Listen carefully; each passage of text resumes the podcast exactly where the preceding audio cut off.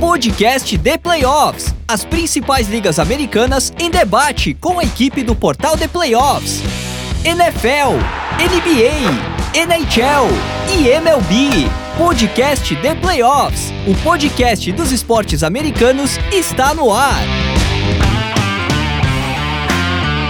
Olá, sejam muito bem-vindos ao mais aguardado domingo de NFL do ano, nessa que é a edição número 173 do podcast The Playoffs, o podcast dos esportes americanos no Brasil, com tudo sobre a vitória do Kansas City Chiefs no Super Bowl 58. Eu sou o André Amaral, muito feliz por estar de volta a essa linda bancada e hoje, novamente ao vivo aqui no YouTube, terei a companhia dos Hall of Famers Fábio Garcia e Fernando Ferreira para repercutir e analisar tudo sobre o jogaço que terminou há poucos minutos em Las Vegas, encerrando mais uma temporada maravilhosa de NFL. Portanto, não se esqueçam de curtir o vídeo, se inscrever no canal, acionar o sininho para não perder os nossos conteúdos e participar aqui no chat com perguntas, comentários, provocações, o que vocês quiserem. Sempre lembrando que o super chat tem prioridade e se você mandar aí esse chat mais generoso, a gente para tudo e coloca sua mensagem na tela para responder no ato. Lembrando também que essa live é um oferecimento da sportsbet.io, nossa mais nova parceira aí, que deu green demais em quem fez uma aposta de pelo menos 50 reais nesse Super Bowl e passou a concorrer a ingressos para o São Paulo Game, que já tem data, e um dos times envolvidos anunciados será em 6 de setembro, com o Philadelphia Eagles, aguardando o adversário, que já já a gente vai saber quem é. E se você fez essa bet aí na nossa nova parceira, sportsbet.io, você está concorrendo a esses três pares de ingresso. Então, Fiquem aí ligados nas redes sociais da IO, que amanhã é, sai o anúncio aí desses é, felizardos que com certeza vão aproveitar demais esse São Paulo Game, que é uma grande conquista a toda a comunidade do futebol americano aqui no Brasil. Lembrando também que na versão podcast o episódio foi editado pelo Pique, que convida você a conhecer o canal dele no YouTube com vários vídeos sobre edição de áudio e do dia a dia dele no estúdio. Pesquisando por Estúdio WPcom, já aparecem alguns conteúdos, mas se você preferir, entra lá no site grupowpcom.com.br barra estúdio que você encontra o link direto para o canal. E se você quiser tirar suas dúvidas direto com a fera, manda uma mensagem para o seguinte número. DDD 54 99620 5634 tá aí na tela para quem nos assiste ao vivo no YouTube, inclusive. Então, ó, continuem fazendo como o F Neto, o Arilson e todo mundo que já está participando aqui no chat. Enquanto isso, eu peço o destaque inicial dos meus amigos, o bom dia, boa tarde, do, boa noite, para primeiramente ele que infelizmente viu seu principal rival triunfando na casa do seu Las Vegas Raiders, Fábio Garcia, meu grande amigo. Quero saber o seu destaque inicial hoje em mais uma vitória que consolida uma dinastia do Kansas City Chiefs, né? Ah, com certeza. Começou uma, uma dinastia, né? Bom dia, boa tarde, boa noite para quem está nos ouvindo na versão podcast.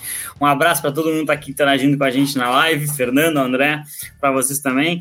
É, eu, eu vou destacar aqui para mim o grande motivo desse título que, que foi, acho que é o grande ponto constante e, e, e, realmente muito positivo dos Chiefs ao longo do ano, né? Steve Spagnuolo e o que ele fez com essa defesa absolutamente formidável, né? Os Chiefs eles chegaram a perder o Willie Gay, eles não tiveram o Nick Bolton por boa parte da temporada, né? O núcleo do Uh, dos linebackers ali estava realmente uh, bem, bem machucada, uma defesa extremamente jovem. Eu sei que tem o, o Chris Jones ali como, como, um grande veterano, mas uh, a, a, média de idade é uma das mais baixas, se não é a mais baixa da NFL, e foi uma defesa que foi elite o ano inteiro. E hoje, é, na minha opinião, o ataque dos Chiefs ele sofreu demais ao longo de boa parte da partida. Claro que a gente fica com esse último drive na memória, né? Que o Patrick Mahomes e o ataque como um todo foram perfeitos, mas uh, ao longo do jogo o, o ataque dos Chiefs não funcionou e, e os 49 não conseguiram liquidar a partida em virtude da defesa dos Chiefs, que fez um trabalho realmente formidável.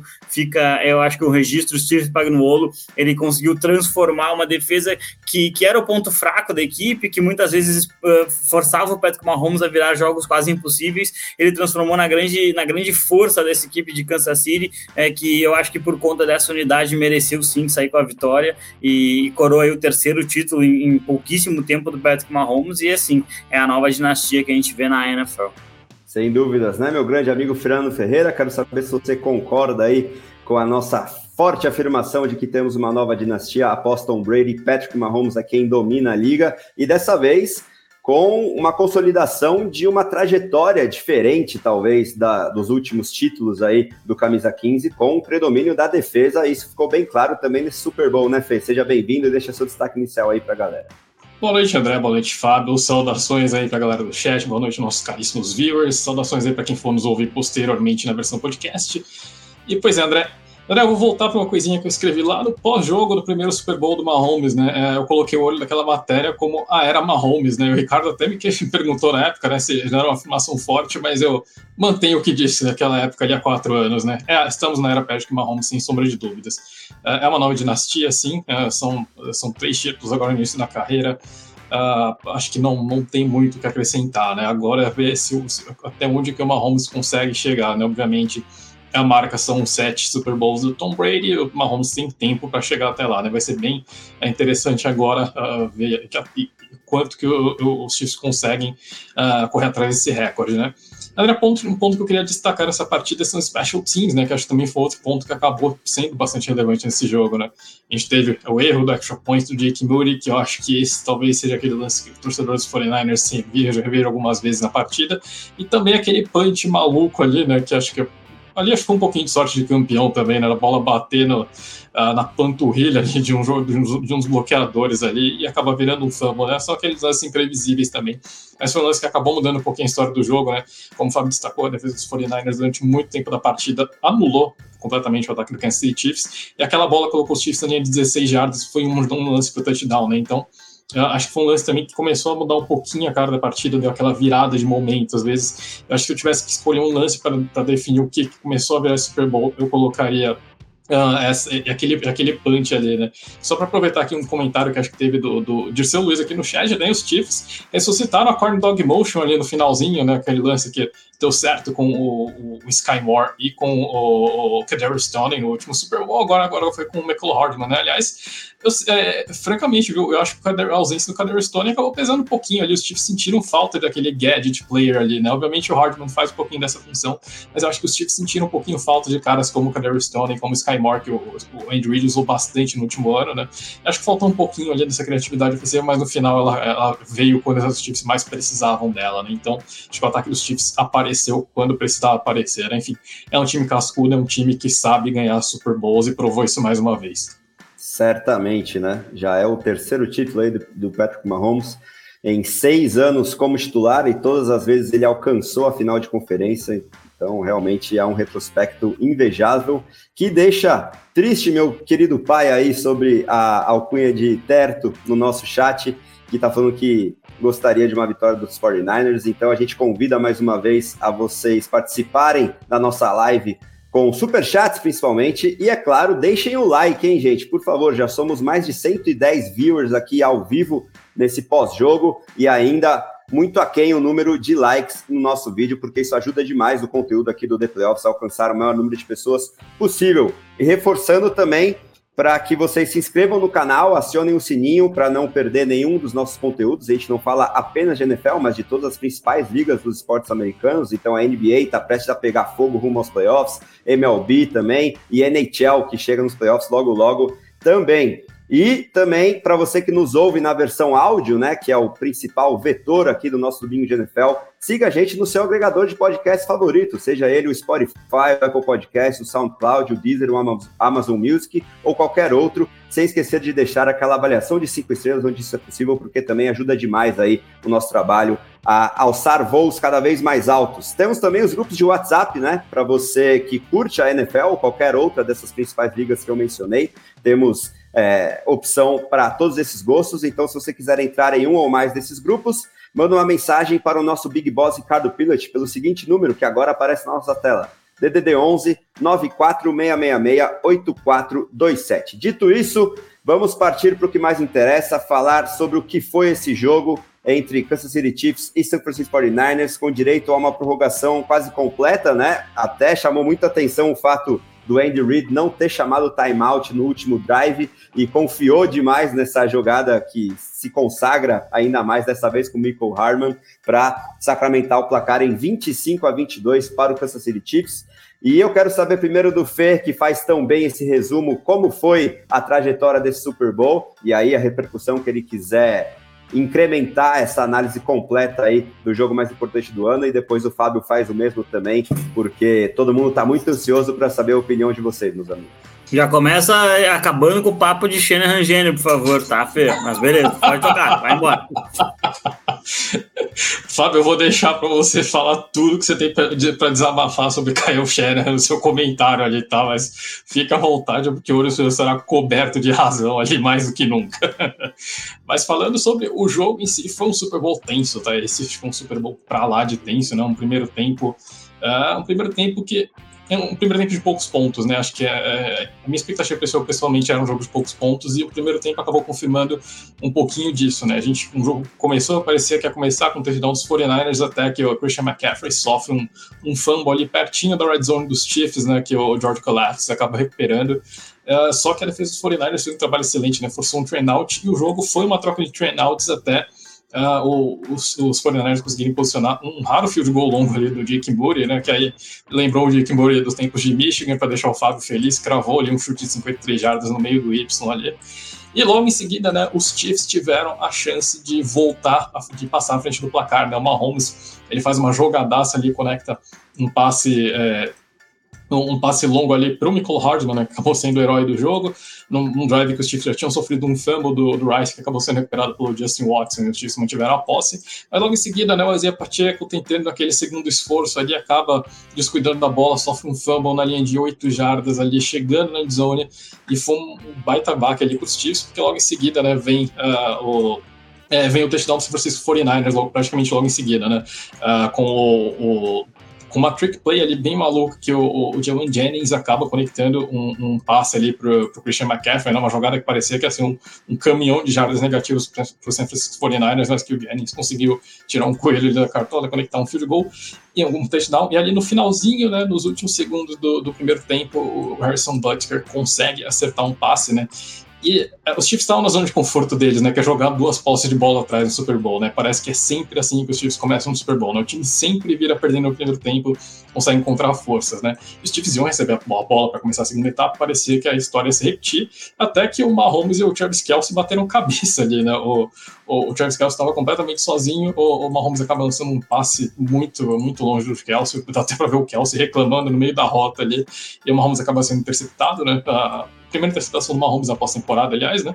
Mas os Niners também não conseguem fazer nada e é nesse momento que a defesa dos Chiefs consegue dar uma segurada no jogo ali, né? Os dois times ficam trocando punts até que Uh, os Chiefs conseguem posicionar um field goal longo ali do, do, de, do Harrison Butker, que converte um chute de quase 60 jardas para deixar a partida em, em, uma posse de bola ali em apenas quatro pontos, e logo em seguida acontece o fatídico punch ali dos Chiefs, o, o fatídico fumble ali no punch, né, que a bola acaba batendo no, no panturrilha no calcanhar do jogador dos 49ers e cai, volta para os Chiefs ali na linha de 16 jardas, Mahomes conecta um passe rápido ali com o Marcus Valdez-Scantling, que é o touchdown, e coloca os Chiefs em vantagem pela primeira vez. E aí os Niners conduzem um belíssimo drive, tá? E, e aí muito mérito também do Brock Purdy, que fez um, belíssimo drive naquela, naquele, é, naquela campanha, uh, conectando passes rápidos, se livrando da bola no momento certo, não sentindo a pressão.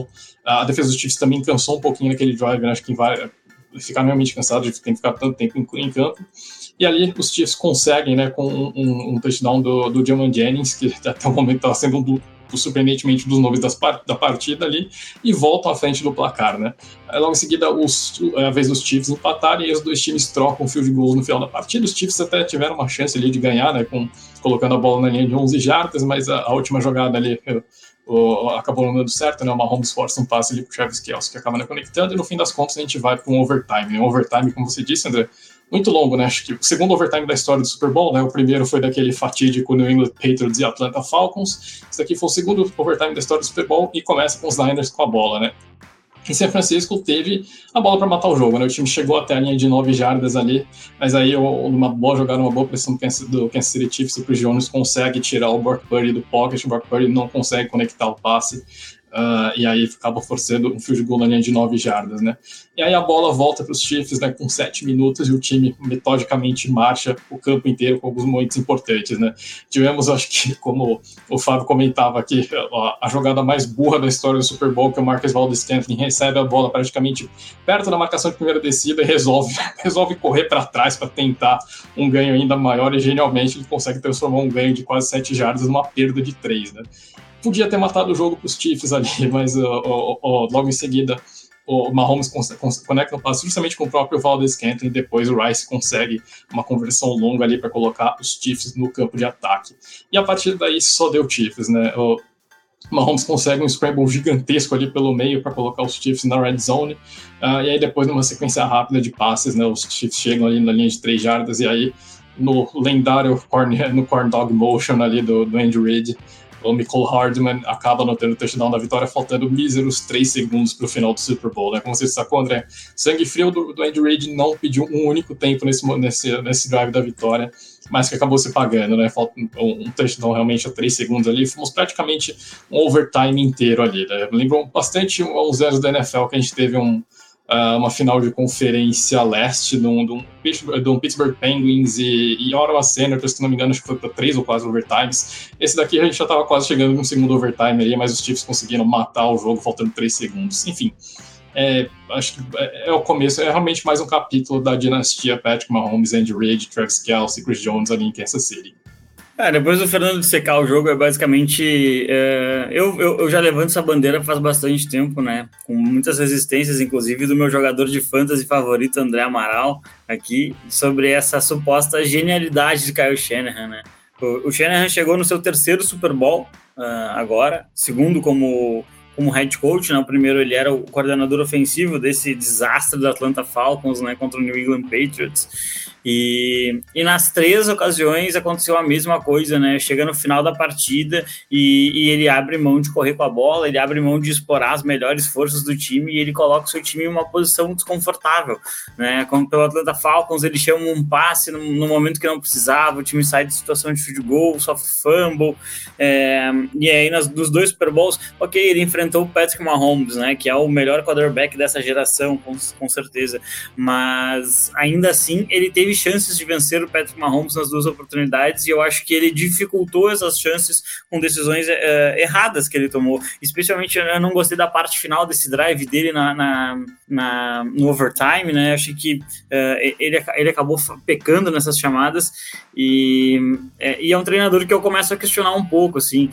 por que, que nos principais momentos da, da, da temporada você esquece as grandes forças do seu time, por que você não consegue simplesmente é, se impor como você faz diante dos Commanders, dos Raiders, né? É, parece que contra os grandes times o Shanahan ele murcha ao invés de, de realmente aparecer. Então eu questiono bastante essa genialidade, eu acho que infelizmente é, esse é o lado ruim da gente viver no momento de, em, em, que tem conteúdo o tempo inteiro sobre tudo, né? O lado ruim é que a gente pega ali três, quatro, cinco bons, uh, bons resultados e transforma aquilo aí em algo como se fosse absolutamente genial, né? Se a gente vê qualquer, qualquer momento que aconteça alguma coisa, é o melhor da história, é o pior da história. Cara, a história é muito maior que isso, né? Eu acho que o Kyle é, ele não pode ser classificado como um gênio de, gênio de ataque. É, eu acho que gênios vencem e o Kyle Shanahan não vence. Pois é, né? Mais uma amostra aí de desempenho aquém do esperado, pelo menos, desse técnico que tem realmente muito hype, mas pouco resultado, pelo menos nas horas clutches, né? Ele chega, não dá para falar que ele não chega, mas na hora de mostrar serviço, né, de mostrar um diferencial, parece que ele acaba é, pensando demais, fazendo o chamado overthinking e custando, quem sabe, vitórias e triunfos aí de, de campeonatos mesmo para suas equipes. Começou lá em Atlanta, e agora ele leva principalmente para São Francisco. E aí vamos passar aqui no chat é, para responder algumas perguntas e primeiramente destacar o super chat aí do Moonlet, que já estava desde o início da nossa live mostrando muita torcida para o seu Cincinnati Bengals, está falando que na próxima season Joe Burrow e companhia vão voltar a ser protagonistas, então façam como ele e mandem seus superchats também, mas enquanto isso a gente vai respondendo algumas perguntas ou comentários interessantes que surgiram aqui. Primeiro, essa do Roberto Benetti, Fábio, vamos perguntar para você, que destacou bastante essa questão do ataque aí dos Niners, se também faltou o QB, né? O Brock Purdy com todo é, o seu hype aí, a sua história única de ter sido a última escolha do draft, chamado Mr. Relevant, e feito esse ataque operar, mas ali na hora H, principalmente contra um cara cada vez mais estabelecido na história do esporte, que é Patrick Mahomes, faltou ali um diferencial na posição para os Niners? Ah, eu não achei. Eu não, não coloco esse, essa derrota na conta do Purdy, não. De verdade. Ele tem, é, ele tem um lançamento é, um pouco questionável ali na, na, na, prorrogação, se eu não me engano, que quase acaba numa interceptação do Nick Bolton. Né, um lançamento bem baixo para o Debo Samuel, que ele já tinha feito um parecido durante o jogo, também um pouco abaixo. Mas ele estava enfrentando uma secundária que estabelece uma marcação individual muito, muito, muito forte mesmo né? Então, uh, eu acho que aí, uh, novamente, a gente vai tirar do, do, do, do head coach que chama as jogadas uh, eh, para botar no Purdy, eu acho que seria o caminho errado, né? Eu acho que o caminho certo é justamente tirar essa pressão do Purdy, porque eh, nos momentos cruciais, o, o Shanahan, ele ou chamou corridas que eram completamente dominadas logo na linha de scrimmage, né? Depois do, do, do, meio do segundo quarto, as corridas elas não entraram mais com tanta consistência. Teve uma corrida que outra ali na prorrogação, mas é, de, de, uma forma bem, é, bem esporádica. E aí eu acho que nas principais jogadas que, que se esperava alguma coisa interessante, ele colocava o Purdy em, em situações em que ele precisaria de um pocket um pouquinho mais longo, que você não tem quando você está enfrentando uma defesa que manda blitz com defensive backs muito bem, que você não tem quando você manda, você tem uma defesa é, é, é, é, que, que, consegue ali com o Chris Jones, o Carl Laftis fez um Super Bowl realmente muito interessante, e, e eu acho que a partir disso é, o, o Shannon ele acaba errando, porque ele bota o time dele numa situação que não é confortável. Hoje senti falta de ver o George Kittle mais envolvido no, no jogo aéreo, e, e, e na verdade, sim, tem, tem, acho que tem muitas perguntas sobre o porquê que os 49ers fizeram as coisas forma, da forma como fizeram é, e não adotaram formas que pareciam pelo menos mais interessantes para o time ao longo do ao longo do jogo, né? Eu acho que não, não, não dá para colocar isso na conta do Purdy, não. Eu pelo menos não vi dessa forma. É, só complementando o que o Fábio disse, claro. né, acho que ele trouxe um ponto muito importante, né? Que é, é, é jogada com pocket longo pro, pro, pro Purdy, que foge completamente as características dele, né? O Purdy é aquele cara de, de uma primeira leitura rápida, de soltar a bola rápida, né? O Purdy é um quarterback que solta a bola mais rápido na NFL. E não é característica dos 49ers colocar aquelas rotas longas esperar a rota se desenvolver, né? O Purdy é aquele cara de receber o snap, soltar rápido e já ganhar um, um caminhão de jardas após recepção, né? Então, é, realmente eu acho que talvez o Kyle Shanahan ele se preocupe demais em querer mudar características às vezes quando não é necessário, né? Talvez realmente seja essa questão de, de overthinking, né? De, de querer fazer mais do que o necessário ali porque de repente um Super Bowl exige isso, né? O Sean McVay no Super Bowl que ele perdeu para os Patriots falou, né, que ele, ele, ele, repensou demais o plano de jogo e acabou fugindo um pouquinho do básico ali. Às vezes acontece realmente, né? Acho que é, é querer inventar demais às vezes sem necessidade, né? De repente fazer o que deu certo ao longo da temporada uh, é o mais indicado ali, né? E se você acabar perdendo suas características, tudo bem, mas eu acho que é, é fugir delas sem necessidade, eu acho que é o, foi o que realmente acabou pesando um pouquinho também para o San Francisco 49ers nesse jogo. Realmente. E aí, para a gente já emendar o próximo tópico, vamos aproveitar essa mensagem do Wilson Fernando, falando que deu a lógica Mahomes Gold, até porque ele foi eleito MVP, como era a principal odd, inclusive, lá na sportsbet.io, antes do jogo começar, era 2,16, né? Essa chance aí. É, então, se você apostasse um real, você ganharia essa aposta multiplicada por 2,16, mas talvez durante boa parte do jogo, enquanto os Niners estiveram na frente, as odds de quase 300 para Juwan Jennings ser o MVP do Super Bowl estiveram muito próximas de se concretizar, para ser mais exato, lá na sportsbet.io, nossa parceira, essa odd era de 297,99 antes do kickoff, mas no fim das contas é, nossos parceiros aí acabaram economizando uma graninha boa, quem sabe, né? Sempre tem um maluco aí para apostar no Jennings como MVP. E aí eu quero que vocês repercutam esse resultado aí bastante esperado do quase novo Gold aí sacramentado como mais uma vez MVP do Super Bowl e talvez destacar outros jogadores que poderiam ter ganho esse prêmio, né? A depender do resultado ou não, quem mais se destacou, né? O Fábio já destacou alguns nomes da defesa dos Chiefs que eu acho que tem que ser valorizados, né? Então, Fábio, começa pra gente essa análise do MVP depois do Feynman. Eu penso que o Mahomes ganhou MVP por causa do último drive tá? Não, não, não, não dá para não dá para ver de outra forma, eu acho assim. É, ele foi muito clutch. É, ah, não, não, não tem para que passar a bola, vou botar ela debaixo do braço, vou correr, vou ganhar o que eu preciso de jardas. É, o, o Patrick Mahomes é absurdo, ele é absurdo, sim. A, a, naturalidade com que ele faz uma jogada perto do final do quarto é, é, é muito, é muito engraçado, assim.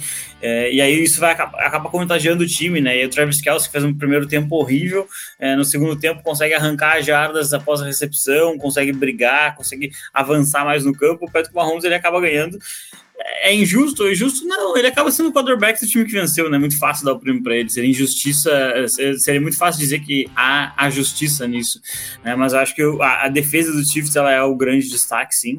É, e no lado dos 49ers, o Jennings é, o Jennings ele poderia ter inclusive recebido o touchdown na prorrogação, né? Só que, mais uma vez, o Kyle Shanahan chama uma jogada em que depende de um desenvolvimento de uma rota muito longa, né? Em que ele sai, corta para o meio, uh, faz, né, faz um giro sobre o próprio corpo para correr para o fundo, né? Para o corner da end zone, e aí acaba dependendo de muito tempo de OL que ele não tinha.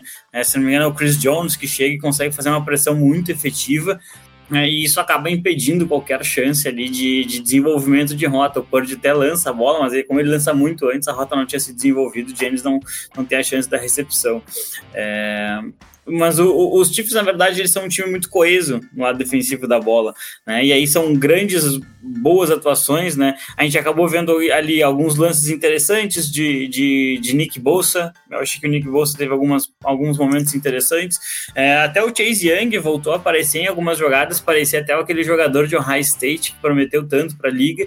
E acho que teve um fator aí na defesa dos 49ers, né? O jogador que mais vinha se destacando, na minha opinião ele foi o jogador que infelizmente sofreu uma lesão de um jeito meio, meio absurdo até. Ele tá pulando para entrar no jogo e o Aquiles dele acaba sentindo. É, vamos torcer que não tenha sido uma ruptura de Aquiles, mas ele já botou uma bota, não conseguia mais pisar no chão, que era o Dre Greenlow, né? Um excelente linebacker do, dos 49ers, ele estava jogando com a energia altíssima, é, e aí é, esse jogo, para mim, assim, tem muita gente que fala que ah, o momento no jogo da NFL não é tudo isso. Cara, esse jogo ele é uma aula de momentum sobre a partida, né? É, você vê que quando o Greenlaw ele entra em campo e cai no chão por conta da lesão, Fred Warner, né, capitão da defesa e provavelmente, provavelmente não, para mim o melhor linebacker da NFL, ele bota as duas mãos na cabeça assim e aquilo afeta como uma defesa vai jogar. Curiosamente, depois da lesão do Greenlaw, o Travis Kelsey começa a receber bolas no meio do campo, né? Porque ele vinha sendo absolutamente empacotado pela defesa dos Niners. É, então, é, aí entra, entra um, um ponto bem, para mim, bem interessante assim do jogo, que foi uma lesão de uma maneira quase que absurda que acontece e eu acho que teve um impacto significativo no jogo. Ah, se o Greenlaw tivesse jogado, os Fortnite teriam sido campeões, não sei, não dá pra gente simplesmente fazer um exercício de imaginação, mas ele é muito melhor que o reserva e a defesa estaria num, de uma forma bem mais coesa para jogar o restante do jogo. É bom, sobre, sobre MVP, acho que vou realmente pelo que o Fábio falou, né, é, é complicado a gente falar em justiça com o Mahomes, que de fato a gente tem que levar em consideração também que é, pouquíssimos quarterbacks ali na liga teriam feito o que o Mahomes fez naqueles últimos drives, né? Então, de certa forma, o Super Bowl acaba entrando um pouquinho na conta do, do, do Mahomes também, sombra de dúvidas ali, né? Uh, acho que foi um jogo espetacular do Mahomes, mas ele foi clutch ao extremo nessa partida, né? Nos, nos acho que no, em três drives ali que os Chiefs realmente precisaram do Mahomes, ele apareceu e mesmo tendo lançado uma interceptação bem pouco característica ali, eu acho que é foi, foi acabou sendo basicamente o nome do jogo ali, no, principalmente no, na reta final da partida. Uh, outros nomes poderiam ser, acho que de repente o próprio Kelsey, né? Aliás, é, falando um pouquinho né, sobre. É, acho que a gente segue muito aquela máxima de que ninguém lembra quem terminou em segundo. Ao mesmo tempo, né, acho que a gente acabou até esquecendo que o Travis Kelsey quase partiu para cima do Andy Reid no primeiro tempo, né? Mas como Eu ia chamar que... atenção sobre isso, né? nada que um título de Super Bowl não apague, né? Não é mesmo, André? É, mas aí a gente acabou esquecendo simplesmente, mas é isso, né? É, basicamente, os Chiefs conseguiram apagar um início ruim de jogo, conseguiram deixar para trás os erros ali, os, uh, aquelas, aquelas, pequenas, aqueles pequenos tropeços no começo da partida, uh, e, e, se colocar, e, e realmente colocar a cabeça no lugar, né? Acho que isso que o Fábio traz de de cabeça é muito importante, né? Como de repente a lesão do Greenlaw afeta um pouquinho o lado emocional dos 49ers, e ao mesmo tempo os Chiefs são pedra de gelo ali, né? Um time que está acostumado a decisões, já, já é um time que está jogando, é, embora tenha muitos jogadores jovens na defesa, a maior parte do elenco ofensivo já estava indo ali para o seu segundo, terceiro, quarto do mesmo Super Bowl, uh, ganhando o terceiro título. Então é, é um time bem mais experiente, um time bem mais cascudo que sabe jogar nesses momentos que a coisa aperta, né? É, acho que, como o Fábio destacou, o Nick Bolsa também teve uma, uma grande partida, né? O tempo inteiro ele estava forçando o Mahomes para fora do pocket, apressando o Mahomes, forçando o Mahomes a se livrar rapidamente da bola e, e buscar passes que não, não, é, não enfim, não, não tinham grande chance de dar certo. Uh, o Chris Jones também foi, foi bem clutch naquele lance que ele força o, o Purdy a se livrar da bola antes, ele não consegue acertar o John Jennings. Trent McDuffie, no geral, eu acho que foi o melhor jogador da secundária dos Chiefs na partida, né? O Ladarius Need teve alguns, algumas falhas, teve também aquela, aquele tapa que ele deu no Brandon Ayuk no drive do primeiro touchdown do, dos 49ers que acabou pesando, né? O Snead provavelmente estava se despedindo dos Chiefs, aliás, né? Bem grande chance de essa ter sido a última partida dele com a jersey dos Chiefs. Uh, no geral, acho que o McDuffie foi o melhor jogador dessa, da secundária dos Chiefs. Uh, e do, do lado dos 49ers, acho que o time ganha de repente o Christian McCaffrey, teria sido um candidato, Dylan Jennings, obviamente, né, o primeiro jogador desde o Nick Foles a lançar e receber um touchdown em um Super Bowl, uh, também teria sido outro candidato. Uh, acho, que, acho que ficam nesses nomes aí, né, mas realmente é difícil contestar o, o MVP para o Patrick Mahomes. Né? De novo, acho que eu não, não, não consigo imaginar quantos quarterbacks conseguiriam conduzir os drives que ele, que ele conduziu ali no final. Pois é, né? No fim das contas fica muito difícil fugir do quarterback do time vencedor. E aí, ó, mais um super chat chegando aí do nosso amigo Moonlet que reforça a sua confiança em Joe Burrow e no Cincinnati Bengals e ele lembra aí uma curiosidade bem importante que só Tom Brady e Joe Burrow foram capazes de superar Patrick Mahomes na pós-temporada da NFL e aí ele tá falando que após a aposentadoria do Brady apenas Burrow the Killer pode doutrinar o Magic Mahomes. Aguardem a próxima season. Let's go Bengals. E aí, para aproveitar esse papo mais histórico, tirem a dúvida aí do meu grande patriarca Terto Paulo Amaral, que pergunta aí se Patrick Mahomes já pode ser considerado maior do que Joe Montana ou ainda não. Começa com o Fábio, depois o Feirinho. Cara, eu não gosto muito de comparações que são tão distantes uma coisa da outra. Se comparar o Mahomes com o Brady, ok, jogaram mais ou menos na mesma época, até porque o Brady jogou em 50 épocas, né? Mas é, mas assim, o Joe Montana tá muito distante do Mahomes em termos de estilo de jogo, né? Naquela época o quarterback podia apanhar de verdade, né? O Mahomes não pode apanhar. E, e, não é porque é o Mahomes, né? Mas é porque as regras mudaram, né? Hoje, se você toca no quarterback, são 15 jardas, você é multado, então os defensores eles acabam atuando de outra forma. Também você pode me dizer que, que de repente tinham menos tecnologias de recuperação, os jogadores eles eram talvez não tão velozes, não sei. É, eu, eu acho que eles estão no mesmo tamanho. Tá? Vou colocar assim, acho que uh, o John Montana e Patrick Mahomes estão no mesmo tamanho, são aqueles que estão um degrauzinho abaixo do, do, do Tom Brady.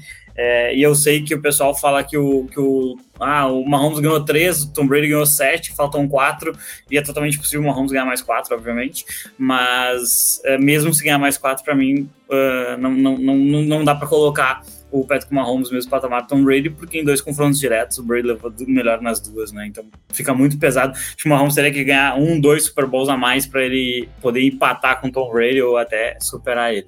Mas é isso, mesmo uma opinião pessoal também, não, não tem um certo ou errado. Então eu vou, deixar o Fernando responder essa, né, Manuel, depois eu vou te pedir para me, me, me, passar a palavra novamente, que tem um exemplo perfeito do que eu falei sobre Kyle Shanahan aqui, sobre, no play-by-play -play do jogo. Com certeza.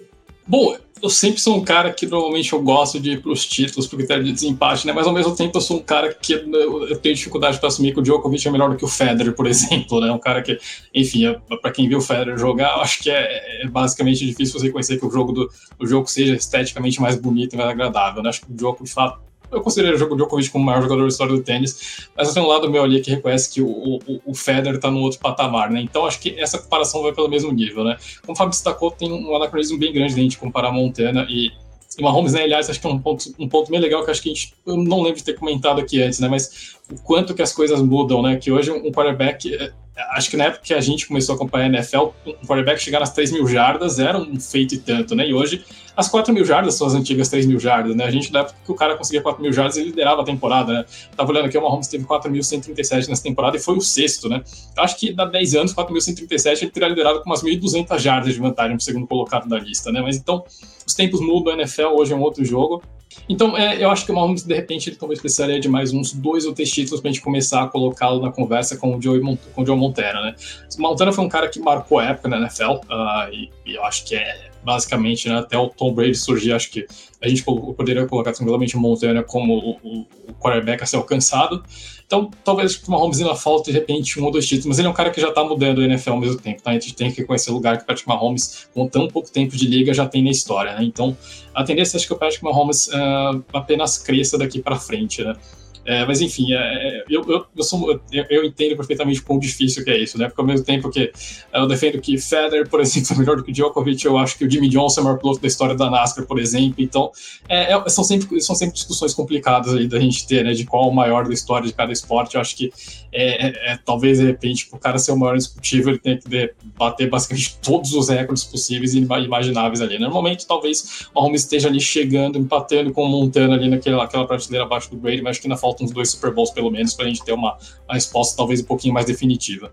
Boa. E aí, Fábio, antes de você emendar aí sua análise exemplificativa sobre o que você comentou a respeito do Kyle Shannon, vamos colocar três superchats que chegaram aí, a gente agradece demais. Mais um no Moonlet, que está insistindo aqui, e eu passo longe de duvidar, sou grande fã do, do Joe Burrow, mas vamos ver essa off-season, porque vão ter que resolver muita coisa contratual, principalmente a questão é, do T. Higgins aí com contrato em vencimento, mas os Bengals, ele crava aqui que serão os campeões na próxima temporada, Burrow MVP, e você não tá para brincadeira realmente, Moonlet. Vamos ver se a sua previsão se confirma. E também o Paulo Rogério Amaral destacando que Mahomes é a maior da atualidade e disputa pelo melhor da história. Três Super Bowls em poucos anos na carreira, mas somos bicampeões e quatro no total. Exatamente. A dinastia está mais do que consolidada, a gente já deixou muito claro. E também o Pro Bowl Brasil aí agradecendo demais por, por em nome aqui de toda a equipe do The Playoffs a essa mensagem que passa para parabenizar a gente pela cobertura ao longo de toda a temporada. Obrigado a vocês que fazem com que a gente continue aqui produzindo é, um conteúdo de muita qualidade. A gente espera que é, vocês realmente aproveitem e é só o começo, ainda mais agora, prestes a termos esse jogo aqui no Brasil. O The Playoffs promete demais para essa próxima temporada também. Então, Fabio, manda para a gente o que você separou aí sobre o Kyle Shanahan, por favor. Então, é, até ver aqui no chat o pessoal debatendo bastante essa questão do Montana contra o, contra o Mahomes e não, não existe uma unanimidade, então acho que a gente está no caminho certo, né? Tá mais ou menos aqui. Mas o Mahomes é maior que o Manning, chegou a me acertou no peito essa, eu acho, mas aí é uma questão de memória afetiva, eu acho. É, mas vamos falar um pouquinho do, do, que eu digo sobre questões de chamadas do Kyle Shanahan que, que acabam me incomodando uh, do ponto de vista de, de não aproveitar é, coisas que seu time tem de, de, de, positivo, na minha opinião, tá?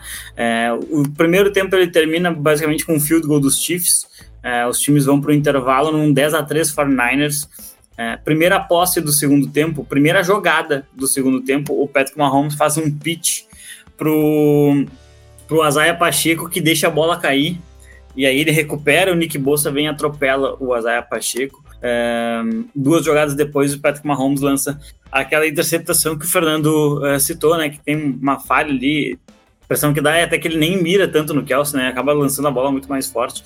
É, e os 49ers recuperam a bola na linha de 45 do campo de ataque. Ou seja, você está muito próximo é, de colocar o seu kicker numa posição favorável para chutar um field goal e abrir duas postas de bola na abertura do segundo tempo, né? O que daria uma certa tranquilidade para você trabalhar o seu jogo. É, três jogadas e punch. É isso que os 49ers têm. Nas três jogadas, são três chamadas de passes. Você não precisa colocar o seu quarterback numa situação de, de, lançar três passes de, logo depois de um turnover do adversário. Esse é o momento em que você tem que pegar, você tem que. Ou você tira um coelho da cartola e faz uma jogada criativa, é, ou, ou então você vai tentar é, fazer uma corrida, vai, fazer, vai tentar fazer o, o, o Christian McCaffrey assumir o jogo. Tem né? o melhor running back da liga, né? Exatamente, até porque a última jogada que o Christian McCaffrey esteve no campo antes desse drive, ele tinha recebido um passe para touchdown, corrido no meio da defesa. É, então, assim, eu, eu, esse, esse, tipo de situação, para a gente nem. Eu não tô nem pegando prorrogação, não tô nem pegando uh, aquela parte mais final do jogo, tô pegando o início do terceiro período. É um momento interessante que você conseguiria abrir 10 pontos. Eu não falo nem outro touchdown, eu falo aqui você avançar 10 jardas, chutar um field goal e colocar um 13 a 3 no placar. É, é, é mais desconfortável para o time adversário estar duas posses atrás. Né? Então, assim, essa para mim é uma das ocasiões em que você não, não eliminou o, o a chance de, de, retorno do Kansas City Chiefs. É, e isso acaba prejudicando muito, muito, muito a forma como seu time acaba se portando dentro de campo. Né? Então, eu, eu te confesso assim, eu, eu não consigo ver essa genialidade toda. Né? Eu vi um stat agora há pouco de que é, em segundo tempo de Super Bowl, o Kyle Shanahan tem um histórico de perder por 70 e poucos a 29. Não, peraí, tia, isso, isso, isso aí é genialidade, então me bota na NFL também. E só pegando aqui um gancho né, do, do Super Bowl 51, né, do fatídico 28 a 3, né, um dos problemas que o Shanahan teve naquela partida também foi excesso de passes, né? O que eu mais lembro ali daquele segundo tempo era passe do Matt Ryan, passe do Matt Ryan, passe do Matt Ryan, passe do Matt Ryan. E assim, eu entendo você querer matar um jogo, você tá contra o Tom Brady, o Patrick Mahomes, você querer de repente jogar por um first down. Entendo perfeitamente, mas às vezes eu acho que tem momentos, que, há momentos e momentos. Se, se o seu time de repente tá num momento melhor, de repente é o caso de queimar um pouquinho o cronômetro, de, uh, de correr um pouco mais com a bola realmente, de sei lá, conseguir posição de campo e, e saber administrar a partida. Né? Acho que talvez, de repente, pro Shanahan passa, falta um pouquinho disso, né? acho que sobra um pouquinho de, de, de repente, sobra um pouquinho de empolgação ali, de, de uh, excesso de, de querer parecer gênio, de repente, às vezes, o, o, o, arroz com feijão é o que resolve a partida, né? Então, de novo, acho que o Shanahan acaba caindo naqueles mesmos erros que ele vinha cometendo desde os tempos de, de coordenador ofensivo da Atlanta Falcons. Realmente, né? E o grande destaque, historicamente, do sistema Shanahan, não só do Kyle, mas do pai dele, de toda, toda a história aí desse sistema, é o jogo terrestre, né? Ao longo ah. das temporadas, costuma ser o principal trunfo desses ataques, e aí, quando ele mais precisa utilizar, até mesmo com vantagens no placar, ele abre mão e a gente fica se perguntando, né, por que tanta Exatamente. desproporção nessas chamadas, né? Exatamente, até tem um, tem um, um nosso ouvinte aqui, Roberto Benetti, que até colocou que ele entende uhum. análise, mas que no primeiro tempo a defesa estava anulando totalmente. Eu não vi esse, eu não vi se anulado totalmente. Na primeira campanha, inclusive, que o McCaffrey ele atropela a defesa dos Chiefs. Né? Ele tem, acho que, um total de quase 50 jardas logo na primeira da campanha, se for pensar também né, que ele recebeu um passe por umas 10, 11 jardas. É, só que ele acaba sofrendo o fumble depois, né, que é um erro técnico dele. Né? Não é. de que a defesa estivesse impedindo a corrida em si. Uh, eu, eu, particularmente, eu entendo que esse time dos Niners, é, mas, novamente eu falo, não precisaria ser uh, necessariamente uma corrida ali, mas algo um pouco diferente, né? Você chamar um play action, é, não sei, eu, eu, achei, eu achei que o, o Shanahan ele entregou bem menos do que se esperava, né? Talvez porque eu finalmente tenha acreditado que ele era um gênio e agora eu vou ter a realidade. pois é. E aí, antes da gente falar sobre o futuro das equipes, colocar mais um superchat do Moonlet aí, que tá perguntando se já falou dos Bengals hoje. E se você não sabe a, a resposta para essa pergunta, é só rolar de volta aí o nosso chat que você vai ver o quanto ele está empolgado com a próxima temporada e o retorno de Joe Burrow ao time dele. Agora vamos falar aí sobre o que esperar, né, dessas próximas temporadas, principalmente da de 24 e 25, dos dois times envolvidos nesse Super Bowl. Primeiro com o vencedor, né, o Kansas City Chiefs aí é, com rumores que eu acho que estão é, menores nesse instante. Eu não consegui, né, naturalmente, acompanhar as entrevistas logo depois do jogo. Talvez haja, inclusive, atualização sobre esse assunto. Mas haviam rumores de aposentadoria tanto do Andy Reid quanto do Travis Kelsey. Vamos ver se isso se confirma. Acredito que não, principalmente o Andy Reid parece que deixou claro que não pensa no assunto. O Kelsey talvez espere o irmão para aposentar junto, o Jason, né, o center histórico aí dos Eagles, ainda também não sacramentou oficialmente que vai se aposentar, por mais que a tendência seja essa. Mas enfim, além disso, eles têm que é, solucionar questões de cap, né, renovações contratuais, principalmente nessa defesa, que foi o grande destaque de mais um título aí da equipe. Temos aí lá Jarvis Sneed e o é, Agora, o Chris Jones, né, vencendo o contrato agora, dois dos principais jogadores dessa unidade, e eu quero saber de vocês aí o que esperar desse futuro imediato, principalmente sobre essas questões contratuais, a quem vocês dariam prioridade, pensando em idade dos jogadores também, enfim, como vocês solucionariam esses problemas, mas que no fim das contas a gente também pode afirmar que podem haver problemas, mas Patrick Mahomes talvez seja a melhor solução para qualquer um deles na NFL, já que a gente não cansou de falar também o quanto ele precisa de armas mais confiáveis, ainda mais depois dessa temporada que viu um declínio considerável da sua principal é, arma ofensiva, que foi o Travis Kelce, né? Então vamos começar com o Fê, depois o Fábio Mendes sobre esse futuro imediato do atual campeão, agora bicampeão da NFL. Bom, André, como você destacou, né, acho que os dois principais nomes que os Chiefs terão nessa free agency são justamente o Chris Jones e o, o, o né? É, bom, eu vou começar. Eu acho que o Chris Jones é aquele caso clássico de assinar um contrato, ganhar 222 voidable years ali e estender. Uh, o Chris Jones acho que aquele cara vai encerrar a carreira nos Chiefs, né? Tudo bem, teve aquela questão no começo do ano, que ele chegou até a fazer um rollout ali na semana 1, mas eu acho que o Chris Jones, no fim das contas, os Chiefs vão dar um jeito de colocar o salário dele no cap, eh, de fazer o salário dele caber ali no cap e enfim, isso não é um problema para os Chiefs resolverem quando o Mahomes se aposentar ali, que provavelmente os Chiefs ainda vão estar pagando o Chris Jones até lá. Mas é, eu acho que é uma renovação de contrato tranquila. Agora, o Ladarius Sneed, eu acho que é aquele, aquele clássico caso de um jogador que teve um, um, ótimo começo de carreira, mas acabou o contrato de novato, ele provavelmente não vai conseguir o que ele conseguiria no mercado aberto nos Chiefs, né? Então acho que o, o Sneed é aquele é candidato a sair. É, tenho quase certeza que hoje foi o último jogo do Sneed com a perdência dos Chiefs, acho que por eles conseguirem colocar o contrato que o Ladarius Sneed conseguiria no mercado, uh, teria que, provavelmente eles teriam que sacrificar uma, uma parcela muito maior do cap, então eu acho que ele é aquele clássico jogador que realmente vai é, acabar indo embora dos Chiefs, uma baita perda, né? Realmente foi um, uma grande temporada do, uh, do, do, cornerback dos Chiefs, né? O Fábio destacou bastante isso ao longo do ano. Então, acho que o Snead realmente é aquele cara que vai conseguir um baita contrato na, no mercado e vai acabar deixando o Kansas City Chiefs, né? O Chris Jones, a maior falta que, que eu senti em termos de, de first team all pro foi a falta do Snead. Ele merecia ter uhum. entrado no all, no all pro first team para mim. Sim, justo, justíssimo. E é, provavelmente bom, vai ter chance em outra equipe agora, né? E acho que o Jones fica, mas é isso. E esse é recebedor, né? Realmente.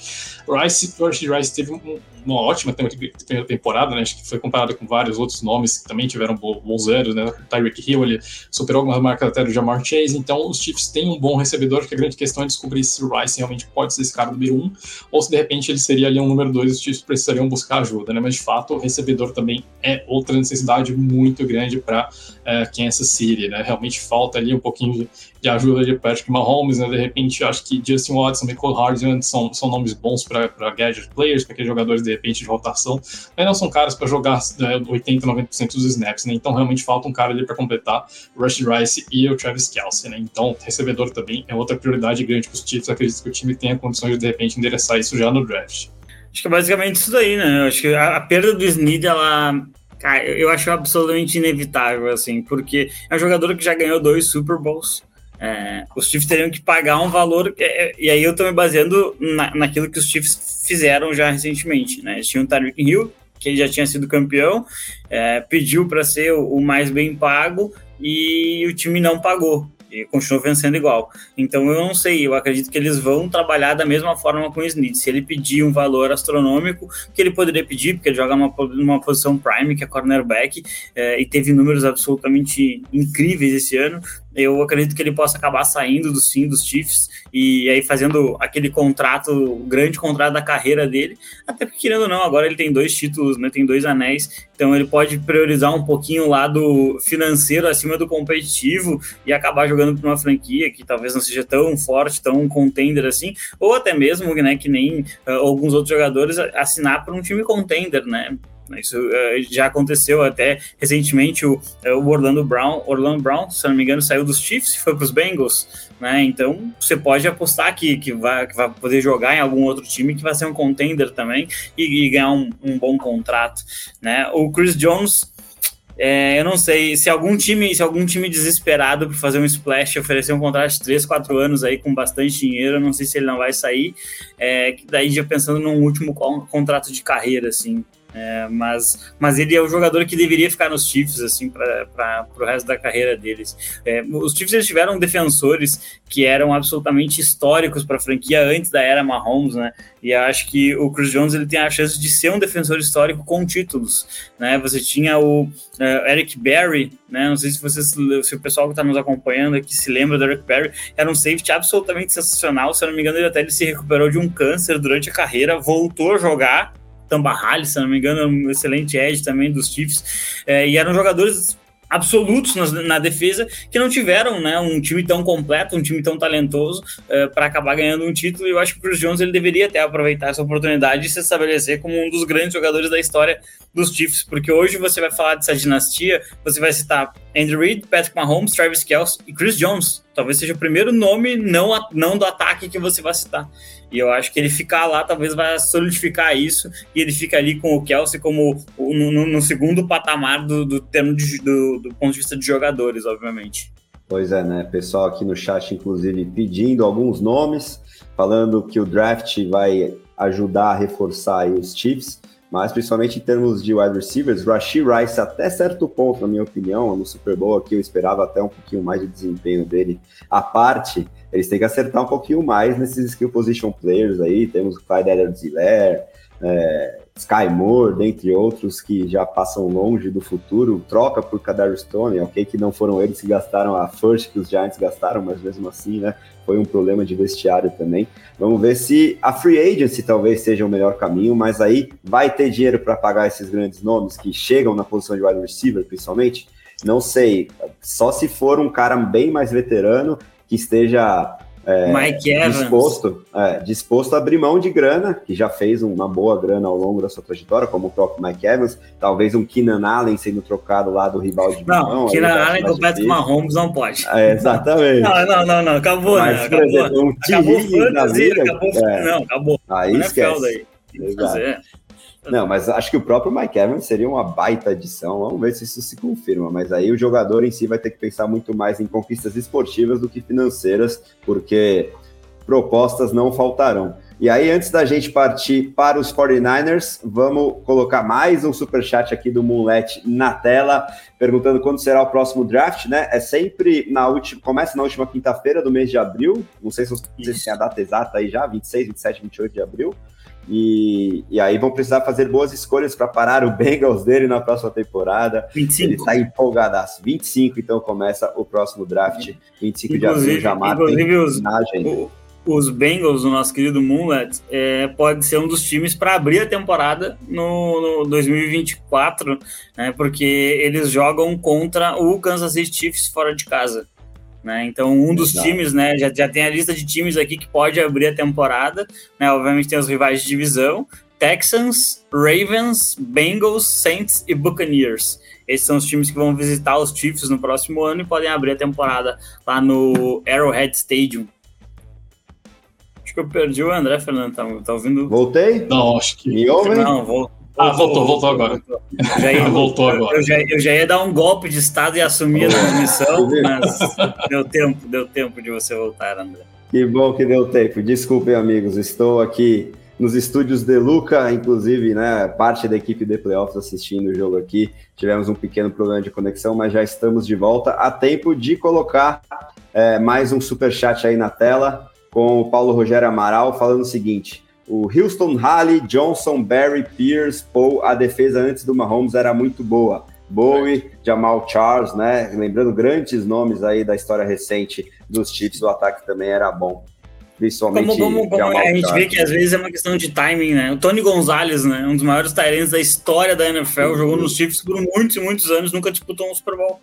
É, então, é. às vezes é uma questão de timing, né? E tem gente que acha que o cara que grita é o maior Tyrant da história. Não faz sentido, né, velho? Só porque ele grita, grita no microfone e namora uma cantora. Que beleza. Grita e peita um dos técnicos mais históricos da NFL. É, até o Andrew né? Reid de idade, isso, em pleno Super Bowl. É claro, acho que eles vão colocar panos quentes, mas assim, pegou muito mal, né? Convenhamos. Título à parte, a atitude do Kelsey ali foi muito, muito feia. Moonlet, mais um. A, a, a menina lança uma música sobre isso, tá tudo bem. É, exatamente. Daqui a pouco a Taylor resolve a situação lançando mais um álbum aí, para alegria da torcida do Corinthians, inclusive, que tem essa superstição. Agora, gente, vamos falar sobre o futuro do perdedor, San Francisco 49ers ficando mais uma vez no quase.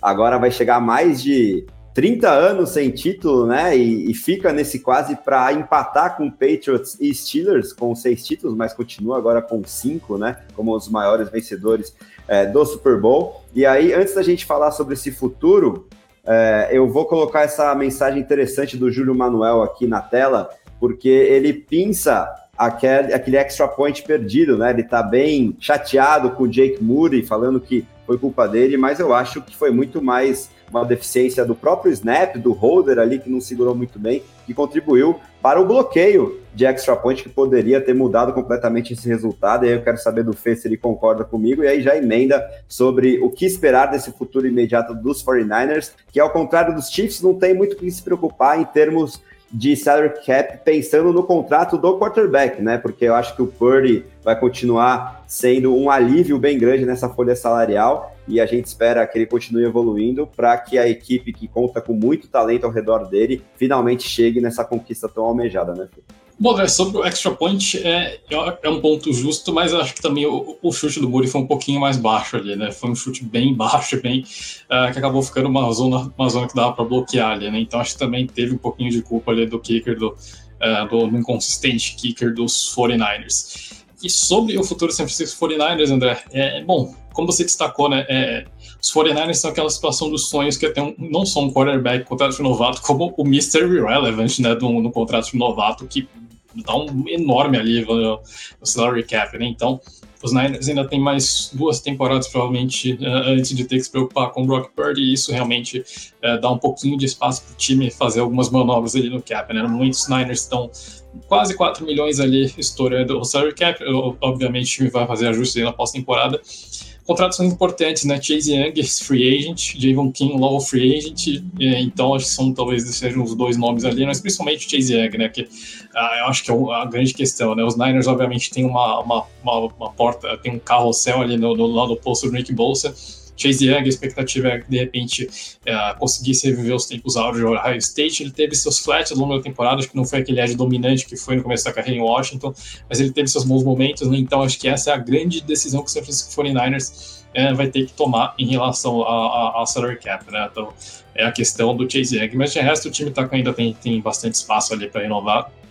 E eu acho que tem pelo menos mais um ano aí até os Niners terem que, terem que pensar em uma eventual renovação de contrato do Brock Purdy, né? Mas os Niners ainda tem uma, pelo menos mais uma, no mínimo, garantido ali uma temporada tranquila ali de janela e possivelmente até duas, né? Acho que uh, talvez os Chiefs tenham um pouquinho mais de dor de cabeça em relação ao cap do que San Francisco 49ers. E aí, Fabio, o que você espera desse futuro imediato aí do vice-campeão? Então, eu, eu espero algumas mudanças estruturais ali. Eu acho que, que esses 49ers talvez eles busquem alguém um pouquinho mais é, estabelecido assim, em termos de, de, de, de história de títulos para trabalhar ali como um assistente ou como um advisor ali do Shanahan, porque isso é um problema. Isso é um problema de verdade, assim, eu acho que é, o time se, se perdeu de uma maneira é, bastante questionável assim, nesse final de, de ano. Agora é, é engraçado, né? Todo ano os 49ers perdiam seu coordenador defensivo e, e agora o, a torcida pede a demissão do coordenador defensivo, né? Que não foi contratado para nenhum lugar, do Steve Wilkes é, que não é tão carismático quanto o Demico Ryans ou Robert Sala, né, que ficavam gritando na sideline, ele é um, uma, um, cara mais, mais contido, mas acho que ele fez um trabalho um, que evoluiu ao longo do ano, né, ele não começou naquele domínio absoluto e, e, e ressalto, né, acho que aquela lesão ali no, no, no, no core da defesa dos 49ers, são esse corpo de linebackers, ela foi, foi bem importante para que o time sofresse é, sofresse tanto no, no, especialmente na segunda etapa, além, obviamente, das qualidades e dos méritos um, do, dos Chiefs em si. É, eu espero que os 49ers tenham muito mais dificuldade que os Chiefs, tá? Ainda que os Chiefs possam perder o, o, o Legere Sneed, é, e até mesmo, assim, no cenário, no pior cenário possível para os Chiefs, né? Aposenta Andy Reid, que o, o é, o dono dos Chiefs já falou que espera contar com ele para o próximo ano, né? Então a tendência é que ele fique.